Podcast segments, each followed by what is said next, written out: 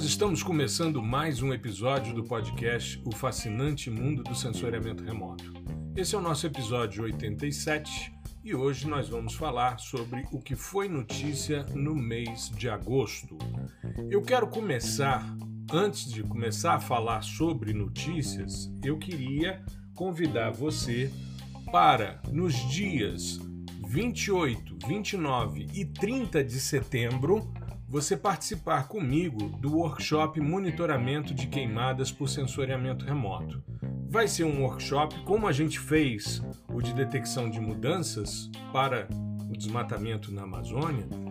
Nós vamos trabalhar com essa temática, que é uma temática bastante atual, e nós vamos mostrar no primeiro dia os principais dashboards que fazem o monitoramento dos focos de incêndio, os focos quentes né, de queimadas e nós vamos também é, mostrar como é que a gente utiliza esses dashboards para poder determinar qual período que a gente vai analisar. Depois, num segundo momento, nós vamos é, verificar as perturbações que o fogo gera nas imagens, como é que espectralmente isso muda, né? E a gente vai avaliar essa questão. E finalmente, nós vamos fazer o monitoramento da severidade de queimadas e da rebrota, porque o fogo é parte de alguns ecossistemas e ocorre naturalmente a rebrota e é importante a gente avaliar também a recuperação desses ecossistemas, tá bom? Então vai ser um workshop mão na massa, gratuito, com emissão de certificado e se você já quiser se inscrever, é só você entrar em even3.com.br barra Prof. Gustavo Baptista, tá? Eu vou deixar o link aqui na descrição do episódio e você pode acessá-lo também nas minhas redes sociais, tá legal? Bom, o que foi notícia no mês de agosto? Muita coisa interessante, como em todos os meses, por isso a gente faz sempre o primeiro episódio do mês tratando dessa temática, né? resgatando as coisas mais importantes que foram associadas ao sensoriamento remoto. E eu queria começar com a notícia do hackathon da NASA, que vai ocorrer agora uh, de 2 a 3 de outubro, tá certo? Então já tem a data definida. Ele vai ocorrer em nove agências espaciais, incluindo a Agência Espacial Brasileira. E aqui no Brasil, nós temos sempre, em várias capitais brasileiras, a participação de estudantes nesse hackathon. Eu tive a oportunidade, no ano de 2019, de ser mentor desse hackathon aqui em Brasília. Para mim foi uma honra eu agradeço a organização. No ano passado, em função da pandemia, eles não abriram inscrições para novos mentores. Né? Eu, inclusive, indiquei um estudante meu de mestrado para ser mentor também no processo. Mas, em função da pandemia, as dificuldades iniciais de se ajustar, não houve essa possibilidade. Eu creio que esse ano ainda será remoto mas é algo extremamente interessante. Então, se você tem interesse de entrar com a sua equipe, montar uma equipe de amigos, você que ouve o fascinante mundo do sensoriamento remoto, que entende é, da importância né, da gente ter um evento como esse, o NASA Space Apps Challenger, que é esse hackathon e que ocorre no mundo todo, né, é o décimo evento anual, é a décima vez que isso vai acontecer. Você pode entrar em Space Apps é, que é o, o local de inscrição. Existem as inscrições locais, mas esse site vai abrigar todas as inscrições, então você vai ser direcionado para a sua cidade. Monte com seus amigos uma equipe, tenha uma ideia que possa ajudar a humanidade. É, a, a lógica é essa. Então, eu, por exemplo, vi trabalhos envolvendo é, remoção de microplásticos em oceanos, monitoramentos utilizando satélites de impactos ambientais, coisas interessantes, soluções para o mundo real. Então, produza isso a partir de dados espaciais, porque a lógica é essa desse hackathon, e se inscreva. Você pode ser estudante de é, ensino médio, tá certo? Pode chamar colegas seus que estão em faculdades também e é muito legal esse tipo de atividade. Então fique atento e não perca essa oportunidade para você que tem essa pegada mais empreendedora de propor algo, né? E aí você vai ter pessoas que estão envolvidas no mercado, pessoas de marketing, pessoas que estão é, envolvidas diretamente no sensoriamento remoto, nos dados espaciais, enfim. E com isso você vai fazer um pitch de apresentação da sua ideia e os melhores trabalhos são premiados e as pessoas parece que vão receber a possibilidade de ir ver um lançamento de um foguete em um dos locais da NASA, enfim, vale muito a pena. Então essa é a primeira notícia que eu não poderia deixar de dar, né? Hackathon da NASA, o SpaceAppsChallenger.org, entra lá e monta sua equipe e concorre. Eu recomendo já fui mentor, participei do evento. É um fim de semana inteiro, começa na sexta-feira e vai até domingo. Os meninos viram noite ali trabalhando, é uma pegada muito legal, de muita competitividade. Os mentores se intercalam, então você pode, por exemplo, ah, eu posso atuar no sábado de madrugada. Então você roda né, e vai tirando dúvidas e conversando. Muito legal. E mentores assim é, muito experientes e com muita vivência de empreendedorismo e dessa pegada de você melhorar o mundo a partir de dados espaciais, tá bom? Então, não perde oportunidade não. A segunda notícia que eu queria trazer para vocês é uma reflexão sobre os mistérios de Marte. E mistérios em planetas, mistérios em estrelas, mistérios em satélites são desvendados normalmente com dados de sensoriamento remoto. Mas Marte é o planeta que atrai o interesse do ser humano há séculos, né? Já temos aí mais de 60 anos de missões que já foram enviadas ao planeta Marte, né? Desde os anos é, 70 a gente tem aí, antes disso, mas é, nós temos já missões de imagiamento, a Viking 1, enfim, tem inclusive um episódio meu aqui no podcast que eu falo de missões a Marte você pode resgatar. Tem um fato curioso que eu já comentei algumas vezes. A primeira imagem de satélite de Marte é uma imagem que foi pintada com giz de cera, tá?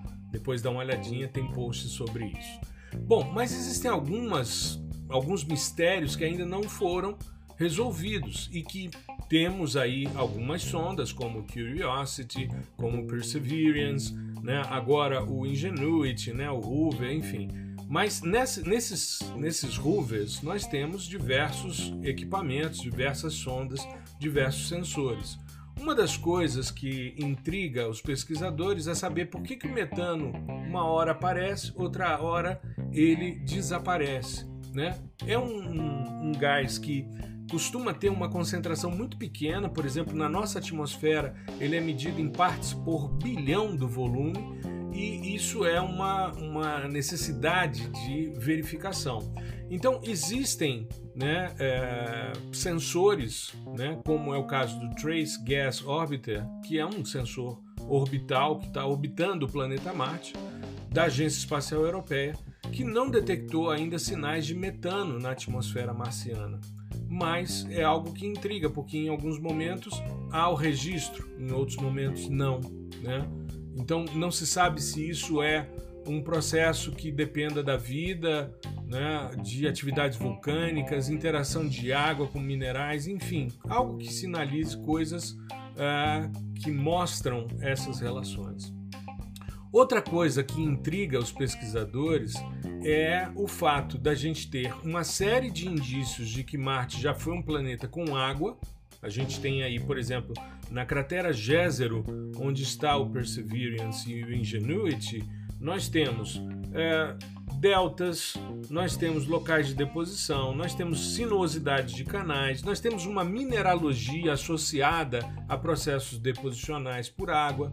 E é, um dos mistérios é saber o que, que aconteceu com a água de Marte. Né? Algo assim é, intrigante, porque Marte tinha temperaturas mais amenas e água suficiente para formar esses oceanos e lagos que deixaram né, é, vestígios. Existe também já a confirmação de água no estado sólido nas regiões polares de Marte, mas ninguém entende direito por que, que de repente o planeta ficou tão árido a quantidade, por exemplo, de poeira que existe, né? tanto que a gente teve agora a, a, o comprometimento né, de uma das sondas de observação interna do planeta, justamente por causa da quantidade de poeira em cima de placas solares. Mas é, são suposições, são hipóteses, mas a ideia é tentar entender por que, que a Terra continua com os oceanos e Marte, que já foi parecido, de repente não tem mais nada. Outra coisa que também intriga os pesquisadores é de onde vieram as luas Phobos e Deimos. Né? Elas têm, Marte tem duas luas orbitando. A primeira tem um diâmetro de 22 km e é mais interna, e a outra 12 km de diâmetro e é mais externa. E elas têm formas curiosas porque elas são irregulares, elas não são redondinhas como a Lua, a nossa Lua, né? E a origem delas não está esclarecida, porque você não tem ali nenhuma, nenhum indício de um único impacto que tenha ocorrido e que tenha gerado esses, né, esses resíduos que estão orbitando sob forma de luas. Mas enfim, a JAXA, Agência Espacial Japonesa, pretende enviar uma missão com um, um sensor orbital e um rover rumo a Lua Phobos, isso em 2025, que vai explorar a Lua, coletar amostras para tentar comparar, por exemplo, com as amostras que são coletadas agora pela, pela Perseverance, né, para poder entender a composição mineralógica, enfim, se há essa relação. Outro mistério que também vem sendo testado por esses sistemas que estão em Marte né? o Curiosity, o Perseverance, o Ingenuity, o Mars Reconnaissance Orbiter e tantos outros, porque não são só os rovers, né? nós temos vários satélites, enfim, vários sistemas sensores orbitando o planeta. É, a vida existe ou pode ter existido em Marte?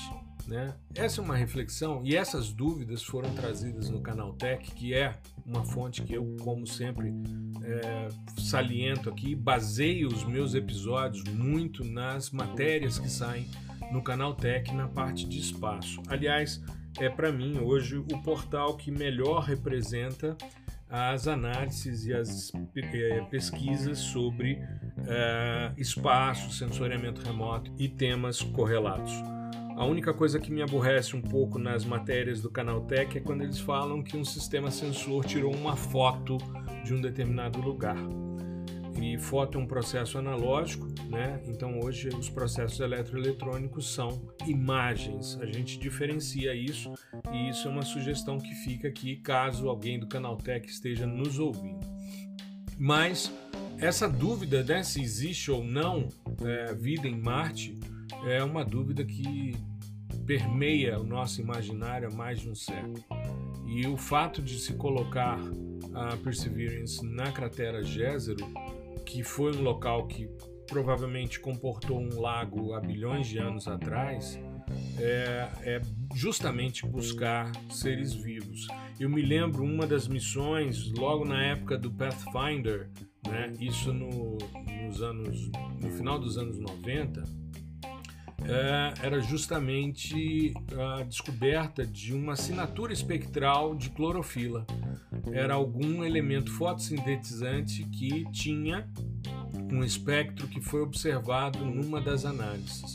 Mas isso não avançou, enfim, e foi só uma, uma suposição.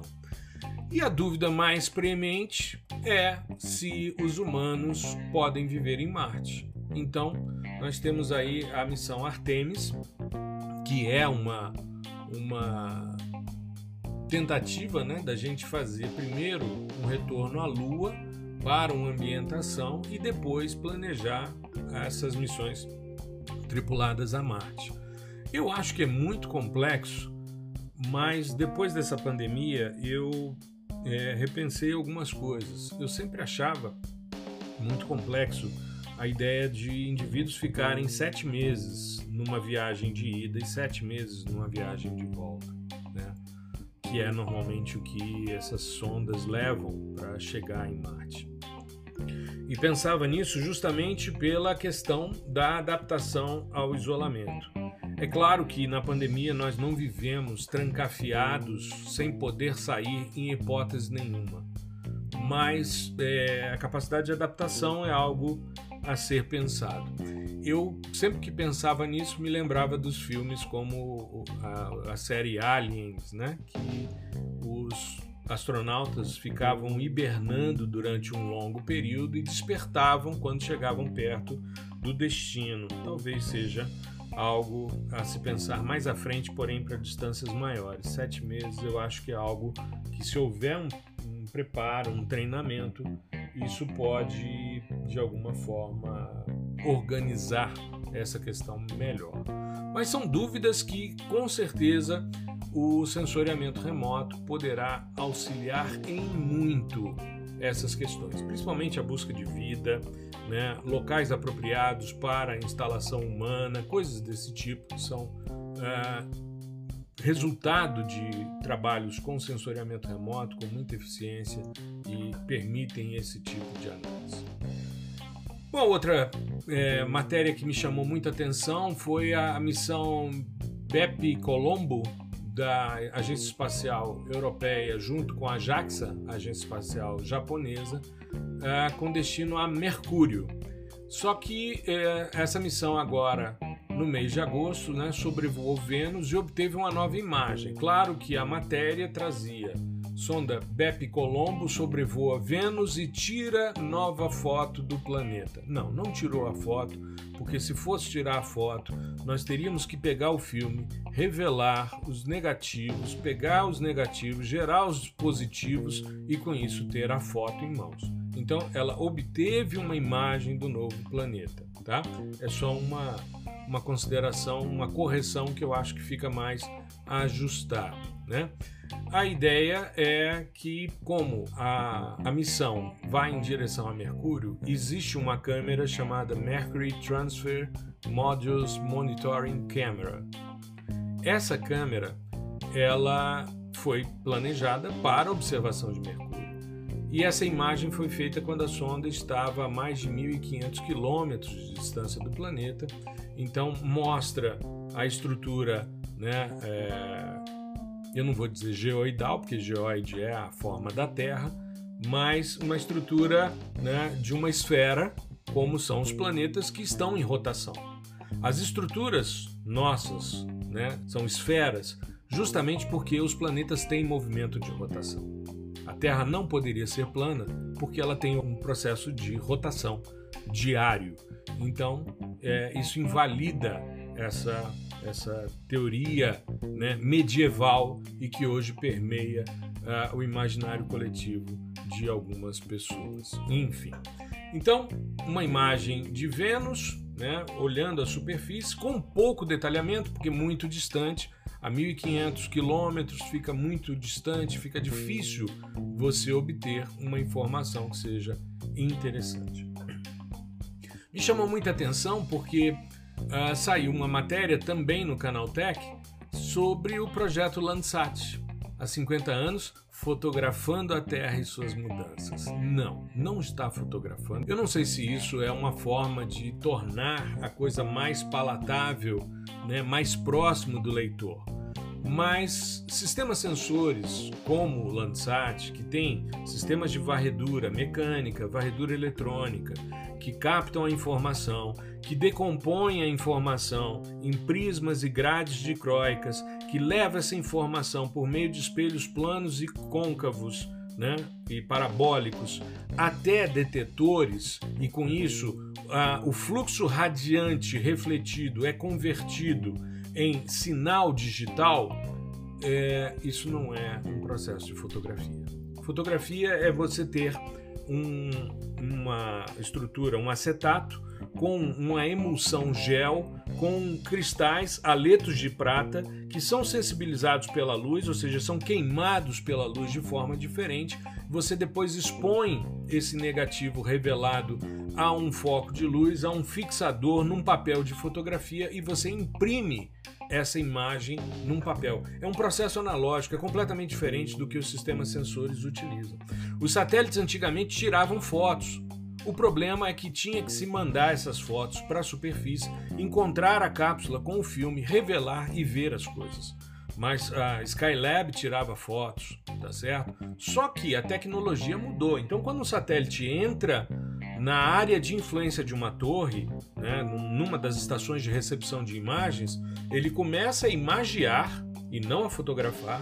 Ele começa a imagiar vai adquirindo as informações e vai transmitindo. Isso é uma relação de sinal analógico, essa luz que está vindo, sendo transformado em sinal eletrônico, mas o processo é todo eletroeletrônico. Então são imagens. Então, há 50 anos imaginando a Terra. Talvez o, o, o jornalista deve achar que imagiar não seja tão apropriado. Mas eu, como sou né, professor da área de sensoriamento remoto, preciso fazer esses ajustes para a gente poder né, uh, trazer essa questão. E por que falar de Landsat? Justamente porque no mês de julho né, nós tivemos os uh, eh, 49 anos né, do lançamento do Hertz A, do Hertz 1, Earth Resource Technology Satellite, que depois foi chamado de Landsat 1.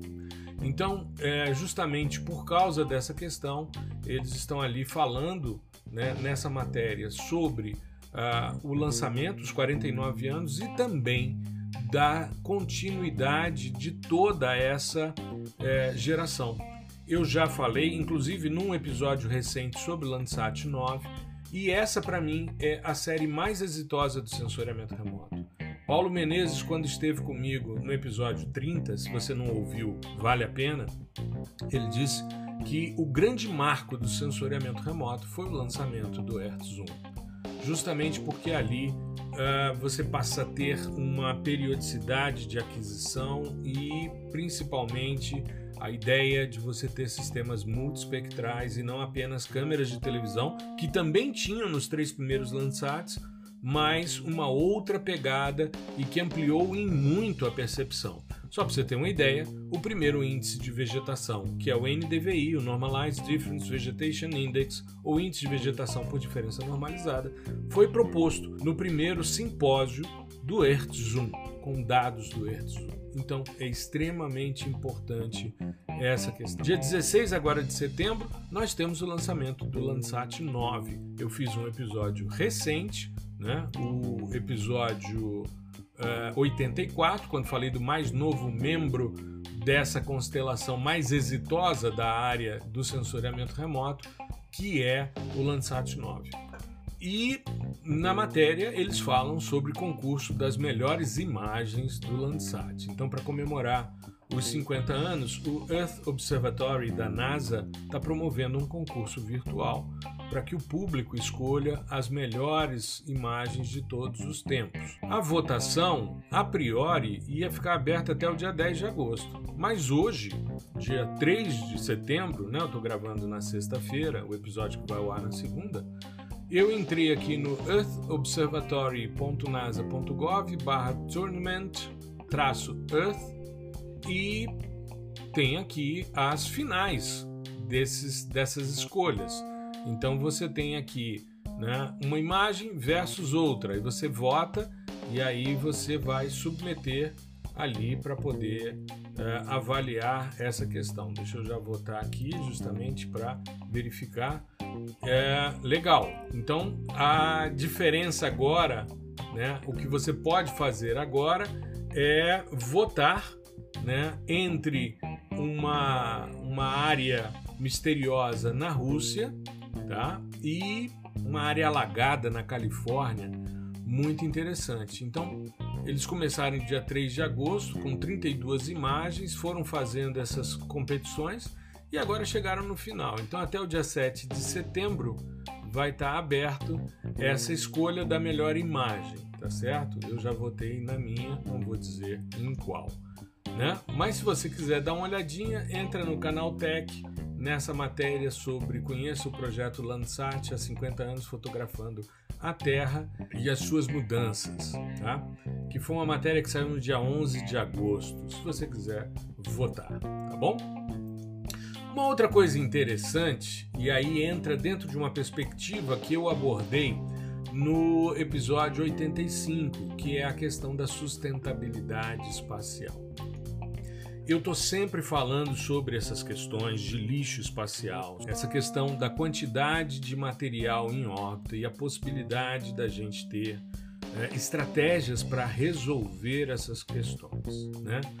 Nós temos aqui hoje duas grandes constelações que estão é, disputando espaço na órbita do planeta para melhorar a internet.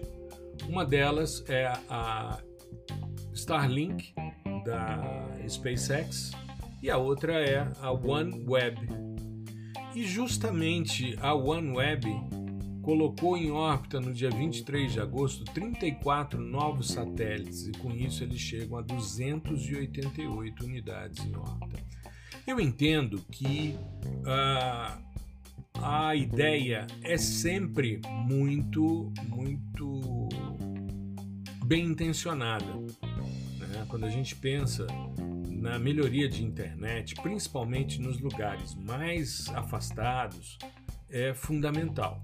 Eu estava vendo um amigo comentando que, pelo fato de hoje ser uma pessoa que é nômade digital, a única coisa que ele exige antes de alugar uma casa ou um apartamento num determinado lugar é um print da velocidade de internet que chega na casa, porque ele precisa disso para trabalhar. Então, óbvio, ele hoje, por exemplo, está num local que eu estive há uns quatro anos atrás e com muita dificuldade. Eu fiquei, por exemplo, uma semana sem é, acessar a internet. Mas a minha ideia ali era um retiro de yoga que eu estava fazendo, eu e minha mulher.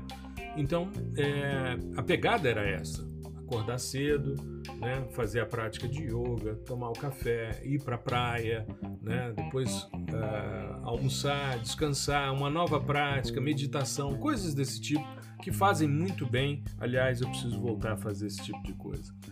E se desligar totalmente da humanidade, né? É importante de vez em quando você tirar um tempo para você. É claro que eu deixo tudo programado todas as postagens, todos os episódios do podcast, tudo isso fica previamente estabelecido. A última viagem de férias que eu fiz antes da pandemia, eu deixei três episódios aqui do podcast previamente publicados, né, programados para serem lançados segunda-feira às 5 da manhã de cada semana que eu estava fora. É uma maneira minha de é, me desligar um pouco das questões, mas eu continuei fazendo as postagens porque você continua olhando uma rede social, uma coisa, saiu uma notícia legal e tal, aí você faz a, a vinculação. Mas é importante às vezes a gente se dissociar. E eu entendo que é fundamental a gente ter uma constelação como essa, até para mais de uma, para que isso seja é, competitivo. A ideia, por exemplo, da OneWeb é fornecer conectividade de alta velocidade e baixa latência para setores como aviação, setor marítimo, empresarial, governamental, principalmente nos lugares em que a internet não chega. Né? Mas é uma quantidade imensa de uh, material orbitando. E isso precisa uh, ser verificado porque as coisas ficam muito tempo. Um outro exemplo, uma outra matéria que saiu dentro dessa pegada, e eu vou aqui fazer algumas considerações sobre essa questão da sustentabilidade espacial. Por exemplo, saiu no início de agosto uma notícia que o booster de um foguete russo antigo vai reentrar na atmosfera na semana seguinte ao lançamento da matéria. A matéria é, saiu no dia 6 de agosto e dizia que na próxima segunda, dia 9 de agosto, o antigo impulsionador, né, um booster russo, Fregate SB, está previsto para reentrar na atmosfera da Terra queimando sobre o Oceano Índico. Detalhe: esse é um estágio que foi importante para colocar uh, o observatório de rádio russo SPECT R em órbita em 2011, ou seja, 10 anos depois, você tem um impulsionador um estágio de um foguete de cerca de 1,5 tonelada orbitando o planeta. Então, é importante que a gente tenha estratégias para resgatar esses materiais.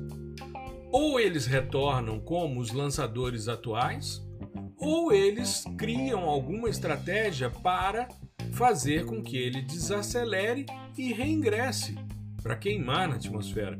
Eu fico pensando em 1,5 tonelada de material reingressando. A chance de de repente nem tudo queimar é grande. Os fragmentos ficam pequenos? Sim, mas e se não ficar? E dentro dessa pegada, a gente tem um experimento muito interessante que foi divulgado no final de agosto, que é o, o Drag Racer.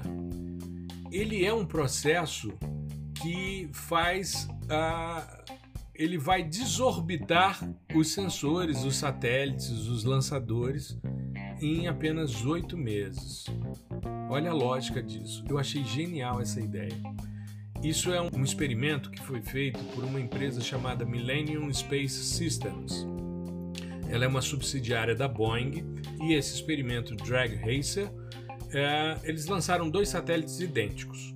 Só que um tinha um dispositivo que era uma fita. E essa fita ficava fechadinha, né? E depois de um tempo, eles acionavam daqui a liberação da fita.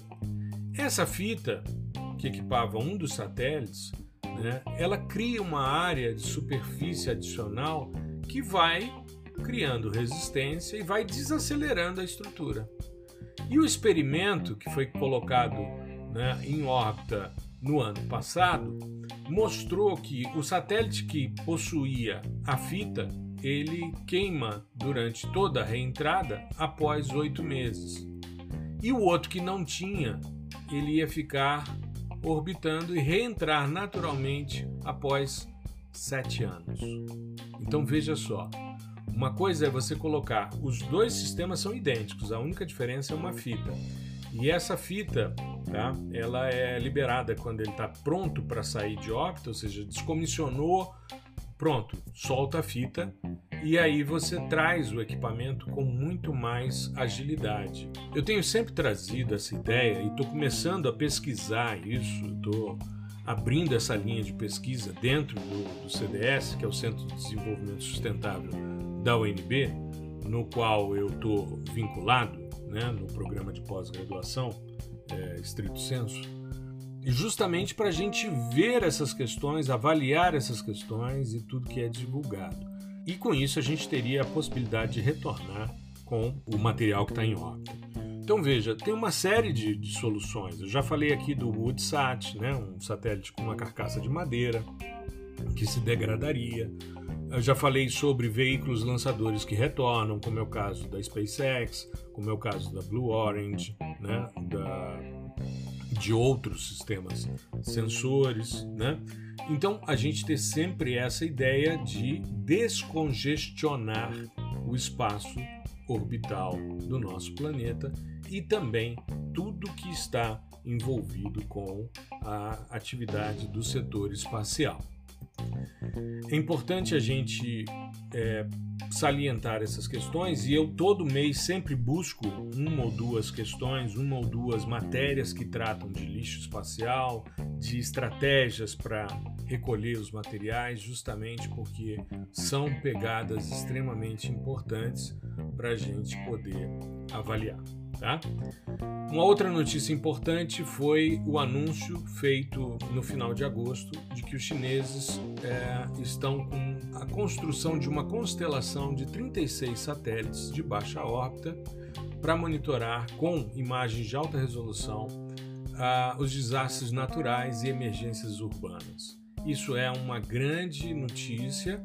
Desastres naturais, a gente está vendo agora nessa semana o impacto do furacão Aida nos Estados Unidos, não só na parte né, litorânea ali, a parte de Nova Orleans, como também o que aconteceu com Nova York.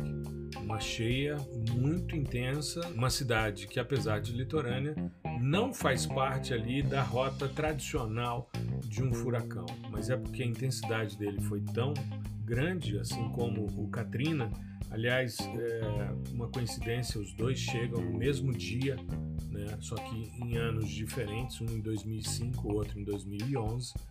Então, é, é importante que a gente tenha a possibilidade de monitorar e avaliar também os desastres, né? com isso a gente fazer previsões de desastres naturais e emergências urbanas. Tá?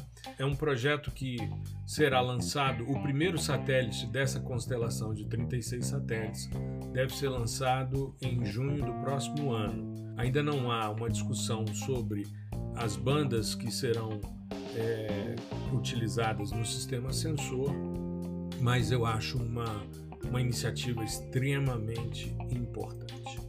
E para a gente fechar o nosso episódio de hoje com o que foi notícia no mês de agosto, eu não poderia deixar de salientar as coleções do MAP Biomas. Eu falei no episódio passado, no episódio 86, sobre a coleção MAP Biomas Fogo e Água. E depois do lançamento dessas duas coleções, houve o lançamento da coleção 6 do MAP Biomas, o mapeamento anual de cobertura eh, e uso da terra no Brasil entre 1985 a 2020, que é a coleção principal e que foi né, a, o agente motivador de todo o projeto né, desde 2015 e chegamos a umas é, avaliações muito interessantes. Por exemplo, 66,3% do país ainda é coberto por vegetação nativa predominantemente na região amazônica, e temos também ainda desses 66,3%, nós temos 59,7% de floresta, 6,6% de formação natural não florestal e os demais usos verificados pelo MAP Biomas, agropecuária com 30,9%, água com 2,1% e área não vegetada 0,7%. Eu queria chamar atenção também para alguns implementos que foram feitos nessa nova coleção e que trouxeram muitas percepções interessantes e que minimizaram algumas confusões, principalmente com a incorporação das culturas de arroz, citros e café. Então, essas três culturas estão numa fase ainda de beta teste, mas elas trazem uma contribuição muito grande para a separação daquilo que era encarado muitas vezes como floresta ou formação natural não florestal e que, na verdade, são áreas agrícolas e que precisavam ser discretizadas. Tá? Agora, uma coisa é importante da gente salientar: é que houve uma perda é, de 82 milhões de hectares né, de perda de vegetação nativa. Em 85, nós tínhamos 68,4% de floresta, hoje temos 59,7%. Tínhamos 7,5% de formação natural não florestal e temos hoje 6,6%. A pecuária aumentou de 21,4% para 30,9%. Os corpos d'água tiveram redução e a área não vegetada também. Então, são questões que são importantes da gente avaliar, né? principalmente as transformações, os biomas né, que passaram por alterações. E uma coisa interessante: a maior cobertura natural nativa está no estado do Amazonas, 98% de sua área, depois o Amapá, 97%, e depois Roraima. E o estado que menos tem, é, que apresenta a menor proporção de vegetação nativa em relação ao uso antrópico, é Sergipe. Tá? Sergipe tem essa menor proporção. Então, um estudo muito, muito interessante. E, para gente fechar, o, a coleção 1 da expansão da mineração e do garimpo no Brasil nos últimos 36 anos. Um trabalho primoroso conduzido pelo pessoal da Solvit. Eu queria parabenizar o pessoal da Solvit, além do pessoal do MAP Biomas, né, em especial na figura do, do Tasso Azevedo, que é o coordenador geral do MAP Biomas, e do, do Marcos Rosa, né, meu amigo, que é coordenador técnico do MAP Biomas e que está com a gente no episódio 24 do nosso podcast. Se você ainda não ouviu, vale a pena você ouvir e descobrir, por exemplo, que a área minerada em 2020 no Brasil é seis vezes maior do que o que foi reportado em 85. Ou seja, houve um salto de 31 mil hectares para 206 mil hectares. É muita coisa, muita coisa em termos de variação. Uma outra coisa importante é que eles fizeram a separação do que é garimpo, que é caracterizado por essa coleção como baixo nível de mecanização, quase sempre associada à mão de obra não especializada e pouco ou nenhuma infraestrutura permanente. E a mineração industrial, ou seja, é, faz a extração, o transporte, o processamento do material utilizando alto nível de mecanização, operações de longo prazo e mão de obra especializada.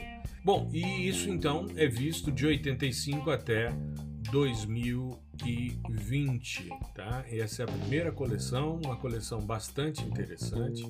Nós temos que 72% da área de mineração em 2020 está na Amazônia. Depois o Cerrado apresenta 9,9%, a Caatinga 2,1%, o Pantanal 0,02% é o menor, a Mata Atlântica com 14,7% e o Pampa com 0,7%. Tá? Isso a mineração, né? a mineração é, industrial. Quando a gente vai para o garimpo, aí a coisa fica bem diferenciada. Na Amazônia, 93,7% no Cerrado 4,7%, na Mata Atlântica 1%, na Caatinga 0,4%, no Pantanal e no Pampa 0% de garimpo. Tá? Então, estudos muito interessantes que eu convido você a investigar na plataforma do MapBiomas, mapbiomas.org. Tá? Você entra no portal, você acessa o portal, entra nos dados e investiga nos diversos portais, nos dashboards que eles produziram, e com isso você tem aí uma leitura muito interessante das últimas quase quatro décadas de atividades no Brasil. Tá legal? Bom, eu espero que tenha sido interessante. Para mim é sempre uma alegria poder, nos episódios iniciais do mês, trazer o que foi notícia. Muitas vezes essas notícias ficam muito restritas ao meio acadêmico e a gente precisa popularizá-las para que as pessoas percebam o que está acontecendo e a movimentação do setor, para perceber como ser um especialista em sensoriamento remoto te habilita a ingressar num fascinante mundo e que tem muita coisa a ser explorada, você tem muita possibilidade de atuação profissional. Se diferenciar no mercado é uma opção por meio do sensoriamento remoto. Tá legal? Bom, Além disso, fica aí o convite. Eu vou começar a divulgar na segunda-feira nas redes sociais o workshop sobre monitoramento de queimadas por sensoriamento remoto. 28, 29 e 30 de outubro, às 20 horas, por meio da plataforma Eventry. Então é even3.com.br barra Prof. Gustavo Baptista. Você faz a sua inscrição gratuita, assiste os três dias né? e com isso você terá ah, depois o certificado e muita coisa que a gente vai fazer junto. Nós vamos processar juntos, será um workshop mão na massa, tá bom? Então fiquem atentos com relação a isso e se cuidem. Se vacinem para que logo possamos estar presentes presencialmente nos eventos, né? E o mais importante, poder abraçar e beijar aquelas pessoas que a gente tanto ama e que agora a gente conversa só por videoconferência. Tá legal? Uma boa semana, tudo de bom. Um grande abraço.